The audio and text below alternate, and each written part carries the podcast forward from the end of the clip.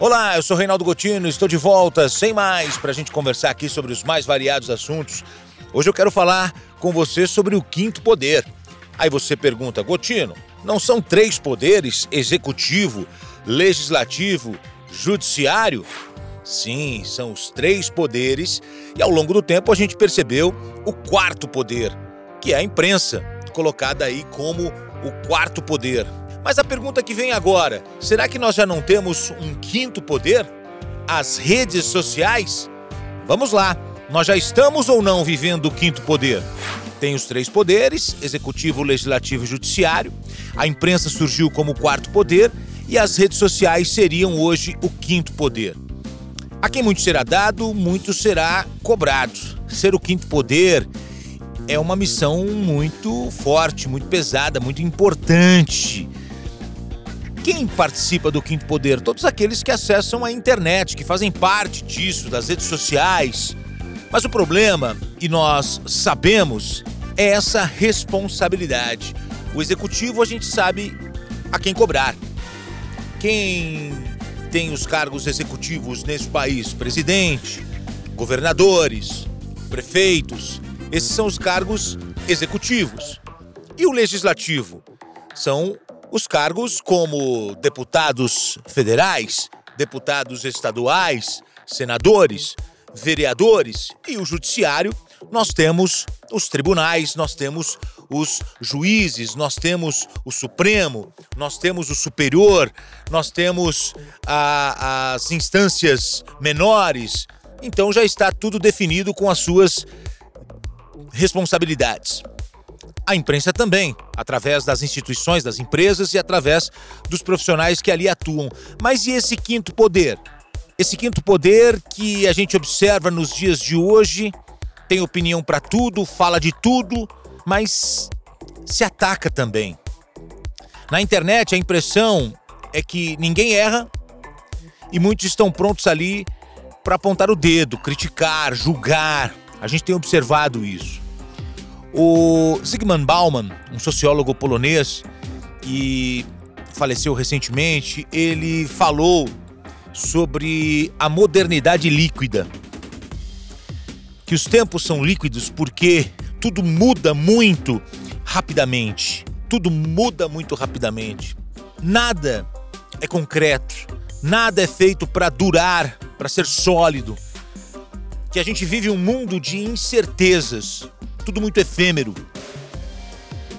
E pessoas, sem conhecer outras pessoas, escrevem absurdos apenas por crítica, por pensar de forma diferente. Quando a gente volta um pouco no tempo, a gente consegue entender os tempos atuais. Um pensador para entender aí o mundo contemporâneo, que eu particularmente acho que tem tudo a ver, é Michel Foucault um filósofo francês que trabalha uma questão fundamental para a gente entender a relação humana. O poder não é algo que se tem, o poder é algo que se exerce. O poder ele é momentâneo. E a gente pode entender isso no executivo, no legislativo, no judiciário. Mas quando a gente leva para este quinto poder, será que o poder ele é fragmentado.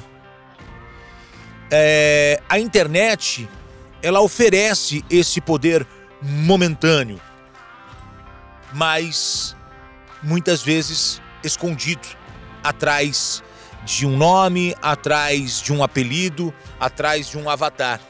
Então, o que eu quero trazer é você para essa discussão do poder hoje da internet, das redes sociais, da responsabilidade que cada um tem, e aí eu me incluo, você, todos nós, para que a gente tenha um ambiente, um local onde você possa falar sobre os assuntos, você possa, onde você possa criticar, comentar, mas sabendo da responsabilidade de cada um.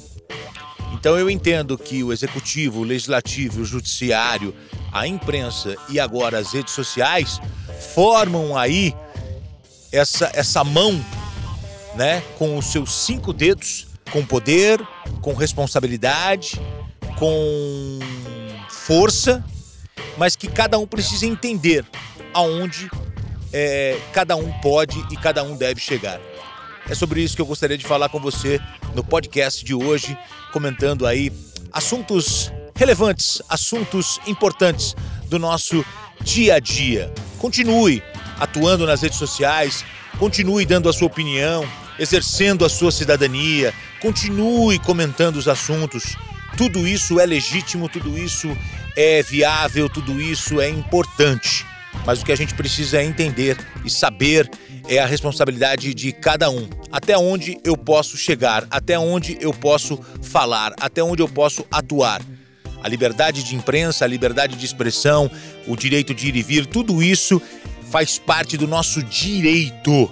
Mas tem um determinado ponto que a gente precisa refletir, discutir, porque hoje a gente sabe que é, em muitos momentos a internet vive o efeito do cancelamento, né? anulando pessoas, cancelando pessoas e depois entendendo que não era bem assim, mas aí já era tarde, assassinamos reputações. Muito obrigado, eu sou Reinaldo Gotino, sem mais, a gente se encontra na próxima semana.